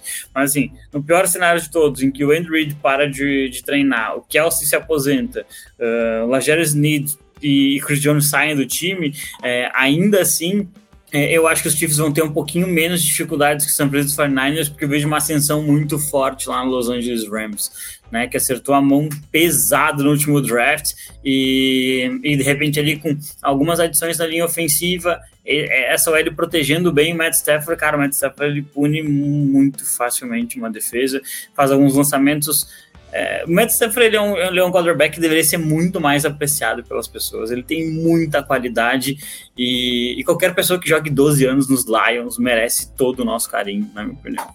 Aliás, Fábio, nos nossos 7, 8 anos de podcast aqui, somos grandes defensores de Matthew Stafford desde os tempos Exatamente, exatamente. Nós, nós levantamos em 2017 a bandeira troque Matt Stafford, desde a carreira. É, mas, infelizmente, nem, nem, nem sempre os head coaches nos escutam, né? Tem alguns que preferem ser teimosos. E, então, assim, é, eu vejo que os, os, Rams eles vão ter um pouquinho mais de. Os Fortnite vão ter um pouquinho mais de dificuldade pela força da divisão. Eu acho que, que os, os, Rams vão subir, os Seahawks podem trazer uma defesa bem interessante e o trabalho feito em Arizona foi muito, muito curioso esse ano. É, o time tem muitas escolhas de draft, pode sair com Marvin Harrison Jr. desse draft, então assim tem muitos, eu, eu tem muitos pontos que, que para mim são bem válidos é, para achar que os 49ers vão ter mais dificuldades dentro da própria divisão do que os Chiefs. Né? Apesar de ter quarterbacks mais qualificados na AFC, é, a exceção do Burrow um ano, esses quarterbacks todos já perderam para uma Mahomes na pós-temporada. Né? O próprio Burrow já perdeu também, né? Sejamos justos. Mas Uh, então, assim, Lamar não consegue vencer o Mahomes em janeiro ou fevereiro. O fevereiro nem poderia, né? Mas em janeiro, o, o, o Josh Allen, bom, Josh Allen a gente já desistiu, né? É, é o Kyle Shanahan dos jogadores, a gente já desistiu dessa pessoa, beleza? Então, assim, e mesmo com a chegada do, do, do Harbaugh lá em, lá em Los Angeles, eu acho que vai demorar um pouquinho mais para esses Chargers terem a cara dele, assim como foi em Michigan, né? Ele demorou uns dois, três anos para conseguir uh, fazer as coisas andarem lá, no, lá no, na universidade, lá com os Wolverines. Então eu vejo que o futuro pros Chiefs é, parece ser um pouquinho mais tranquilo, pelo menos dentro da própria divisão, para chegar numa condição positiva de pós-temporada. É isso aí. E aí, ó, é, para emendar sobre essa questão da, da coordenação aí do futuro dos Niners, a gente lembra a notícia que foi confirmada hoje, horas antes do Super Bowl, que o Clint Kubiak, né, filho de um dos técnicos aí é, de muita proeminência nos últimos anos, foi confirmado como novo coordenador ofensivo do New Orleans Saints, né? Ele que era praticamente quem exercia essa função nos Niners, que não tem um OC oficial, porque o Kyle Shanahan é o play caller, ele era o coordenador do jogo de passe, né? E QB coach também, se não me engano, e agora vai exercer a função de OC lá em New Orleans. Então, dessa vez, a off-season dos Niners vai ser buscar esse novo primeiro auxiliar aí do Shannon, ao invés de um novo coordenador defensivo, como foi o caso nos últimos anos, em que eles perderam aí Robert Saleh e Demico Ryan, por exemplo, para Jets e Texans, respectivamente. E então, ó, vamos seguir aqui é, com a nossa é, menção ao chat, porque o Moonlet, nosso glorioso amigo do Superchat, torcedor, símbolo dos Bengals, que mandou mais um, tá perguntando se a gente tem grupo. Temos sim, porque ele não tem a ninguém que assiste NFL para conversar. Então, se for esse o seu caso também, já estamos com mais de 380 pessoas nos assistindo, que a gente agradece demais a audiência. Entre sim em um de vários grupos sobre NFL do The Playoffs lá no WhatsApp. O número, relembrando, é DDD 11 946668427. Daqui a pouquinho o nosso Big Boss Ricardo Pilat, que cuida exatamente da administração desses grupos, vai colocar aí na tela para que você possa anotar com ainda mais tranquilidade. E além de entrar aí nos nossos grupos de WhatsApp, entrem no theplayoffs.com.br, que é o nosso carro-chefe, o site aí de hard news mais completa sobre esportes americanos em língua portuguesa, não só no Brasil. A gente fala tudo sobre NFL, também sobre NBA, NHL e MLB. E, é claro, siga a gente nas redes sociais, no Instagram, no Twitter. É, eu me recuso a chamar Jax, mas se você quiser chamar assim também, fique à vontade. E é claro, acione o sininho e siga a gente aqui no YouTube, porque tem muito vídeo também sendo lançado semanalmente por aqui, além das nossas lives e podcasts. Temos também é, o nosso Domingo de NFL e outros podcasts lá no seu agregador preferido. Agora, antes da gente ir para o encerramento e para os palpites sobre o próximo Super Bowl, aliás, acabaram de sair as odds sobre os favoritos para a próxima temporada, eu pergunto para os meus amigos no que ficar de olho na intertemporada chamada off-season, fora desses dois times que estiveram nesse Super Bowl é, com quem vocês estão mais animados. E isso é sempre um tópico muito interessante para Fernando Ferreira e seus hype trains. Então, estou muito curioso para saber o que de mais perto ele vai seguir. E o Fábio também sempre vem com narrativas aí bem interessantes. Então, gente, podem falar sobre free agency, draft, trocas, aposentadorias, novas comissões técnicas, front offices, o que vocês quiserem e ficarão bastante de olho na off-season. Primeiro o Fê, depois o Fábio. Pô, é boatos de que abemos um hype train para 2024 aqui, né? Analisando os times aqui da temporada, né? Ah, tem, tem um time que me chamou bastante atenção, tá? E vamos lá, o Hype Train 2024 não é bem um Hype Train, até porque não gosto de hypar rivais de divisão, mas iremos fortes no Will Levis Express lá em Tennessee, tá? Gostei muito da contratação do Brian Callahan de head coach lá em Tennessee. Eu acho que é um cara que vai levar o jogo do, uh, do Will Levis. E ele trouxe o pai dele para ser o técnico de linha ofensiva, né? E o, e o Callahan liderou uma das melhores linhas ofensivas da NFL nos últimos anos, linha dos Browns, né? Então, gostei demais. Uh, na minha opinião, linha ofensiva é o que impede o Tennessee Titans hoje de ser um time minimamente competitivo.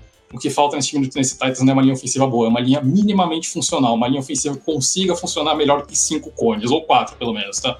A linha ofensiva dos, do, dos Titans hoje foi, foi uma das piores da temporada, tá? É, o time os, os, Titans precisam investir em ofensiva, mas precisam investir bem, investir direito, né? O time, gente tem que ser justo, o time investiu tá, nas, últimas, nas últimas temporadas. Nicolas Prestige Frere, uh, Andrew Diller na contratação dessa última off-season, o time selecionou o Dylan Randles há uns anos, e teve o Isaiah Wilson, que acho que o torcedor dos Titans prefere fingir que foi um delírio coletivo. Mas uh, o time investiu, mas foram investimentos que não deram certo, né? O Andrew Diller foi um dos piores tackles da última temporada, o Aaron Brewer, acho que não foi só um dos piores centers, foi um dos piores jogadores do último ano. Então, os, Titans, acho que investindo minimamente certo em linha ofensiva, montando uma unidade minimamente funcional, que vai ser muito bem treinada pelo Bill Callahan, esse time vai voar. Acho que esse time tem tudo para começar voando e incomodar bastante nessa próxima temporada. Eu acho que a gente vai ver o Tennessee Titans nos playoffs, e aliás, minha aposta ousada na próxima temporada, que nós teremos um ano histórico, veremos os quatro times da FC South chegando nos playoffs, tá? Tô bem, acho que essa vai ser uma divisão que vai causar muitos estragos na próxima temporada. É bem ousada essa, principalmente que a gente tem uma FC ali com 11, 12 times chegando pro playoffs, mas eu tô empolgado com essa FC South aqui. Então vamos ver ali. Tem um lado clubista falando aqui, mas acho que a gente vai ver os quatro times causando estragos ali na NFL. Outro time, e esse aqui vai ser bem polêmico, tá? Mas eu estou bem interessado na contratação do Arthur Smith lá em Pittsburgh, tá? Eu acho que o Arthur Smith, head coach, o Arthur Smith, é, coordenador ofensivo, são duas pessoas diferentes, tá? Acho que o Arthur Smith, coordenador ofensivo, talvez, com o, o, com o Mike Tomlin para cortar as asinhas dele lá, para colocar uh, o, o, Arthur Smith um pouquinho mais nos trilhos, eu acho que ele pode retomar um pouquinho daquele Arthur Smith do Tennessee Titans, né? Então, eu acho que de repente a gente pode ver um Pittsburgh Steelers um pouquinho mais, um pouquinho mais interessante na próxima temporada ali, né? E de, de, draft, realmente observar como vão ser esses três quarterbacks no topo do draft e em que posição vai sair o que, na minha opinião, é o melhor jogador dessa classe, que é Marvin Harrison Jr., né? Então, Uh, é uma classe que eu já, revelei, não tenho uma opinião muito favorável em relação às classes de quarterbacks. Eu acho que o Marvin Harrison é o cara desse draft aqui, né? E acho que é um, um jogador que algumas franquias vão acabar se arrependendo se deixarem passar. Uh, e de resto, acho que de off-season realmente é isso, né? Free agency, acho que a gente. Uh, confesso que não vou ter que né, parar para ver um pouquinho mais como estão os salary caps e a situação de free agents, uh, mas é, de, por enquanto, de, de panorama para 2024, eu acho que esses daqui são, são, as minhas, são as minhas pinceladas iniciais. Eu tomo um pouquinho de hate aqui no nosso, no nosso chat, né? É, sim, o Josh Allen já perdeu, sim, um jogo de playoff com a bola na mão. O último, inclusive. Foi o jogo que ele tinha a bola na mão e ele perdeu. É, ele não conseguiu conectar um touchdown, eles tiveram que para um chute e perderam o jogo. Foi justamente assim que aconteceu. É, e dá para comparar ele com a Fernanda sim, porque eles chegam e não ganham. É, eu tava vendo um negócio absolutamente engraçadíssimo aqui no Twitter, que eu também me recuso a chamar de X, né? O Michael Hardman não sabia que o jogo tinha acabado quando ele recebeu o touchdown. o Patrick Mahomes teve que contar isso pra ele. Cara, isso aqui é sensacional, né?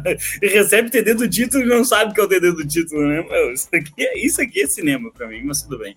É, expectativa. Michael Hardman, jogador é Cara, que maravilha. Imagina se ele não recebe. Ah, vou receber então essa bola aqui, não vale nada.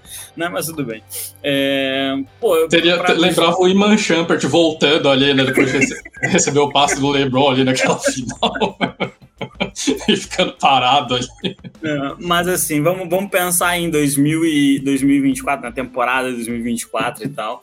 É... o Shepard não, né? Era o J.R. Smith, ali, só pra corrigir, mas eu lembrava que ele talvez fosse esse caso ali. É, eu, eu tô pensando assim, para a EFC, é, acho que vai. É, tinha diminuído um pouco, e eu acho que agora vai voltar com tudo esse todos contra Mahomes, né? Os times vão pensar eles vão criar elencos para bater o Kansas City Chiefs. É, e vão ter muita dificuldade. Se conseguirem, vão fazer isso com muita, muita, muita dificuldade. É, eu, tô, eu tô muito curioso para ver é, o que, que o Jacksonville Jaguars vai me apresentar. Isso, isso, isso é uma, uma, grande questão que eu tenho para 2024. É, eu acho que o Trevor Lawrence não, não chegou na NFL como deveria, ainda não chegou, pelo menos no, no nível que se esperava. É, eu, eu, acho que aquela defesa, é, talvez ela careça de um grande nome, assim. Eu, eu acho que o Josh Allen se, se, estabeleceu, o verdadeiro Josh Allen, né? O Ed, ele se, ele se estabeleceu de verdade na liga esse ano, é, mas ainda assim, talvez falte um nome de mais peso. Eu tô curioso para ver o que Jacksonville vai fazer, especialmente porque agora o Jacksonville não é mais o time que, que, que é o time do momento na divisão, né? Esse time agora é o Texans. É, então é, é, vai ser bem interessante ver como é que, como é que eles vão tentar se, se construir para voltar a ganhar a, a AFC South. Eu acho que essa é a grande, a, a, a grande curiosidade que eu vou ter em, em relação a essa divisão aí. É, tem algumas outras coisas interessantes que a gente pode esperar, né? Como é que o Miami Dolphins vai reagir a essa experiência de ter ido tão bem na temporada regular e, e aí ter trocado agora o seu coordenador defensivo? É um, é um time que me intriga um pouco.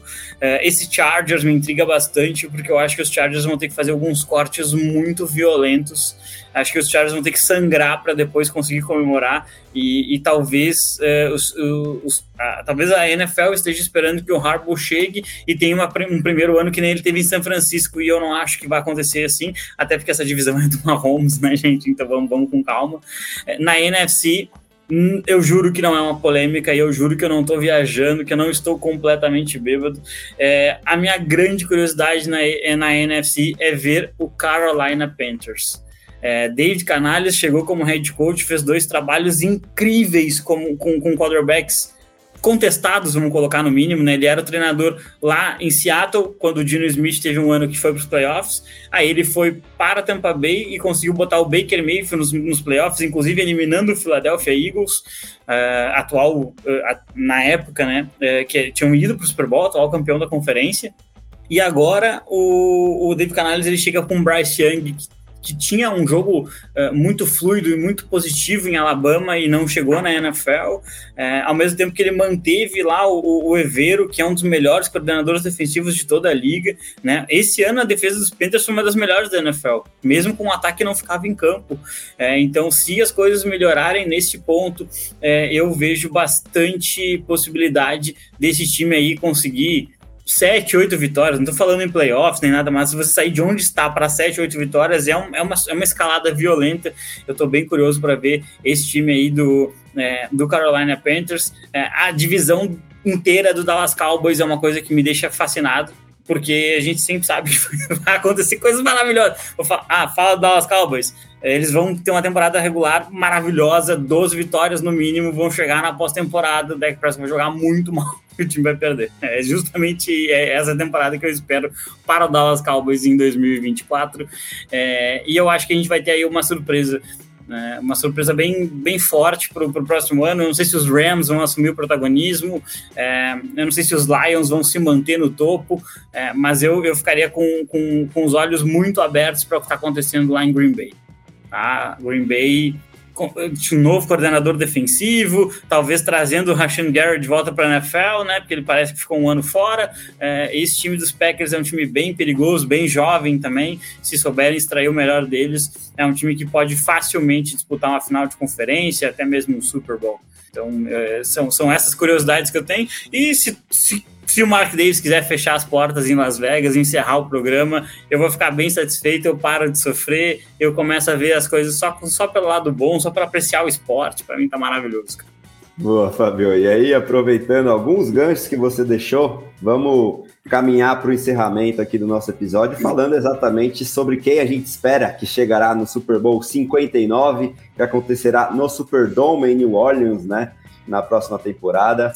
E aí, já com os destaques finais dos meus companheiros, porque já temos as odds, inclusive, da nossa grande parceira SportsBet.io, que elenca os seguintes times como favoritos da próxima temporada. Até com quase é, um, um inteiro, né? Tem umas odds que se aproximam da metade do segundo colocado. Para minha surpresa, neste momento, o San Francisco 49ers é o grande favorito a vencer a próxima temporada, à frente do Kansas City Chiefs, o que para mim é mais um exemplo de desrespeito aí das casas de aposta, porque nesse próprio Super Bowl eu não conseguia me conformar com o favoritismo aí dos Niners, mas por enquanto eles estão se mantendo firmes nessa convicção. Então temos aí os dois últimos representantes de cada conferência como favoritos, mas os Niners à frente dos Chiefs. Depois aparecem os Ravens, os Lions, os Bills e os Cowboys. Então pode surpreender talvez a ausência nesse top 6, né, Fábio? A ausência dos Eagles, né, principalmente, que podem quem sabe, né, se reestruturar aí, principalmente nos bastidores, para voltar a serem competitivos, porque eu acho que algo de muito errado aconteceu ali no vestiário para que eles sucumbissem do jeito que eles sucumbiram aí nessa última temporada. E aí, para não deixar passar o meu palpite e muito do que você trouxe e me entristece como torcedor dos Bears, eu acho que o Green Bay Packers vem muito forte para a próxima temporada. A maior torcida aqui no Brasil vai ficar feliz e é a minha aposta para bater os Niners aí na conferência e chegar no Super Bowl. Mas no fim das contas, eu já cansei de apostar contra porque eu fiz isso no Playoff Challenge desse ano. Eu achei que depois da temporada regular que os Chiefs tiveram, eles não chegariam dessa vez, mas o Mahomes calou bocas e mais bocas a rodo aí novamente e dessa vez eu vou cravar aqui que a dinastia continua, os Chiefs chegarão de novo, apesar dessa AFC muito competitiva. Temos aí essa AFC Sul que o Fê destacou que eu acho que também vem forte, mas mesmo assim os Chiefs chegarão e vencerão os Packers, na minha opinião, no Super Bowl 59. Agora eu quero saber de vocês quem chegará aí no jogo mais importante do ano e já se despeçam também da galera, por favor. E eu agradeço demais a essa dupla de primeira categoria que me faz companhia, Fábio Garcia e Fernando Ferreira. Então, Fábio, começa pra gente os trabalhos depois do Feinem. É, minha gente, fica aí um primeiro de tudo, né? Fica um agradecimento gigante para quem nos acompanhou ao longo de mais uma temporada. Eu e o Fernandão aí batemos acho que 7, 8 anos já fazendo podcast juntos aqui pelo The Playoffs, né? E, e cara, toda temporada é, é, é, absolutamente fascinante. A gente tem essa interação com vocês e, e a gente poder aprender, trocar ideia, né? Elegância sempre, né? Óbvio. E é, e, é muito, é muito prazeroso para nós assim poder é, conversar sobre o futebol americano, né? trazer a nossa visão, o nosso aspecto, ver os jogos, analisar e, instigar um pouco o pessoal é, a, a, viver um pouquinho desse esporte que finalmente está chegando no Brasil, essa é a maior expectativa que a gente tem, né? Eu não tô nem aí pro jogo de abertura, eu quero o segundo jogo da temporada regular que vai ser no Brasil, isso vai ser muito maneiro. Então fica um agradecimento gigante para quem nos acompanhou. Espero que vocês estejam com a gente ao longo do draft, toda a off-season e principalmente também na, na temporada regular e playoffs. É, meu Super Bowl, ah, Super Bowl 2024. É, eu vou apostar no, no, no retorno de Sean McVay ao grande jogo, ele comandando lá o, o Los Angeles Rams e chegando lá e não só chegando, ele vai chegar e vai perder o grande jogo. Dessa vez ele perderá o grande jogo para Robert Saleh e o New York Jets, que vai ser o grande campeão do Super Bowl do, da próxima temporada. Aaron Rodgers virá como tudo que se esperava dele, aquela defesa simplesmente formidável, vai limitar os Rams a menos de 20 pontos no grande jogo do ano que vem. É isso que eu vou apostar. Um grande abraço para vocês. Espero que estejamos aqui por mais uma belíssima temporada e vamos esquecer que existe futebol americano em Las Vegas, né? Isso aí a gente não precisamos falar sobre isso. E aí, Fê, qual o seu palpite para o Super Bowl 59? Te agradecendo realmente mais uma vez por essa aula de futebol americano. É isso, valeu, André. Mais um prazer ter trabalhado com você pelo nosso terceiro ano de parceria, né? Também obrigado a Amanda, que esteve conosco aqui pelo segundo ano, né? Não, apareceu, não, não pôde estar conosco aqui na última live, mas obviamente parte daqui da nossa equipe do Domingo de NFL. E por último, mas obviamente não menos importante, muitíssimo obrigado ao Fábio, né? Sete anos de parceria, indo firmes e fortes, um oitavo aí, ano de parceria, os podcasts, em uma década de trabalho juntos aí. E pois é, espero que a gente, de repente, será que a gente consegue fazer uma livezinha aqui é, lá, no, lá na Arena, lá na Neoquímica Arena, no próximo, né, né, lá em setembro, né, quem sabe, né? Vamos ver como é que rolam as coisas. Mas enfim, também estou meio empolgado, né? Pra, acho que essa NFL no Brasil é um marco, né? Pra gente que trabalha com isso. já há um tempo. É um, é um marco sensacional, um marco muito importante. Vai ser bem legal a gente ter a chance de, de repente, ver isso ao vivo, presenciar, né, sentir a atmosfera de um jogo de NFL aqui no Brasil. E agora, né, André, para o grande momento, uh, o momento mais aguardado, nossos, nossos, nossos grandes palpites para o Super Bowl.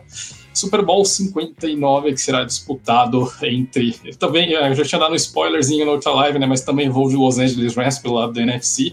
Uh, vou, vamos ver né, quem que eles conseguem bater na final de conferência, mas também acho que os Packers são candidatíssimos a incomodar os Lions na NFC North e de repente chegarem até numa final de conferência ali. Mas vamos ver, né? Acho que eu colocaria como o, o Big Three dessa NFC com Rams, Lions e, e San Francisco 49ers. Uh, vamos ver o que o Philadelphia Eagles consegue se recuperar. Mas, ultimamente, eu acho que os Eagles estão oscilando demais ali. Acho que as questões de vestiário ainda pesam um pouquinho contra o time, né? Enfim, é, e Dallas Cowboys e Dallas Cowboys, né? A gente tá dando risada agora, quero ver se a gente vai continuar rindo ali depois daquele 63 a 10 nos Commanders, do 49 a 6 nos Panthers ali, né? Aí, aí vai ser empolgação, Super Bowl, não sei o que, para cair no wildcard de novo, né? Mas enfim, enrolando, eu falei, enrolei, enrolei, falei sobre o NFC, né? E concordo com o Fábio, né? Chama que veio perderá o Super Bowl para Doug Peterson e o Jacksonville Jaguars, né? Ah, não, Peterson... André. Não, não, André, não. André, corta, corta o microfone. Corta o microfone Gente, tá, tá, no clipe já, vai pro corte no canal, depois vocês pagam os recibos. Não, e, e ainda além, tá? Doug Peterson, que será o primeiro assistente a vencer o Andy Reid em um jogo de playoffs, tá? Numa final apoteótica ali, numa final de NFC apoteótica ali. Doug Peterson leva os Jaguars pro Super Bowl e ganha de Shemia que veio ali dos Rams e os Jaguars erguem um Super Bowl bastante improvável ali. Mas é essa a minha aposta aqui. contra o Mahomes, hein, gente? Pelo amor de Deus, não aprende. Não, André, tem que dar uma graça aqui no negócio, né, cara? Senão, senão acho que os três iam apostar nos Chiefs, então a gente vai dar uma variada aqui nos palpites. Vai ser Chiefs campeão contra. Vai enfrentar o Chiefs reserva. Ah, não tem graça daí, né? Tipo... é tipo isso, né? No fim das contas é tipo isso. Mas bom, valeu demais, Fê, valeu demais, Fábio, e valeu demais a quem esteve com a gente, por exemplo, Alan Ferreira, que mandam em superchat parabenizando o nosso trabalho. Muito obrigado aí pela audiência muito mais do que qualificada, não só de você, mas de todo mundo que esteve com a gente ao longo da temporada e nessa live especialíssima de Super Bowl, mais de 360 pessoas depois das 2h20 da manhã, ainda online. E é claro, também o nosso salve para o Leonardo Carneiro, meu grande amigo de fantasy, que também nos parabeniza aí pela cobertura e deseja pouca sorte a mim no fantasy ano que vem.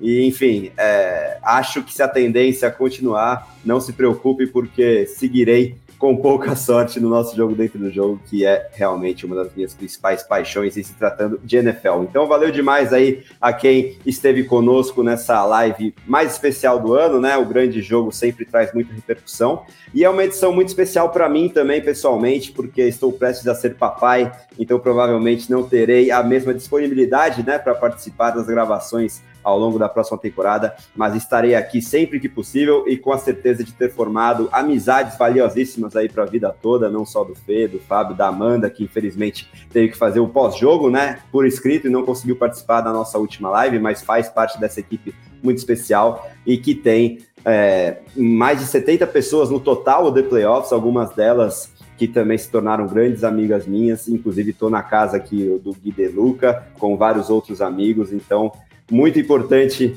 é, o The Playoffs na minha vida e agora eu sei que isso vai ter uma extensão e eu fico até um pouquinho emocionado, mas a gente segue aí. Vai nascer um torcedor do Packers! Não, de jeito nenhum. Não precisava fechar assim, Fábio. Pelo amor de Deus. Caleb Williams chegará junto de Henrique Amaral para dar muita alegria ao nosso Bertão, eu tenho certeza.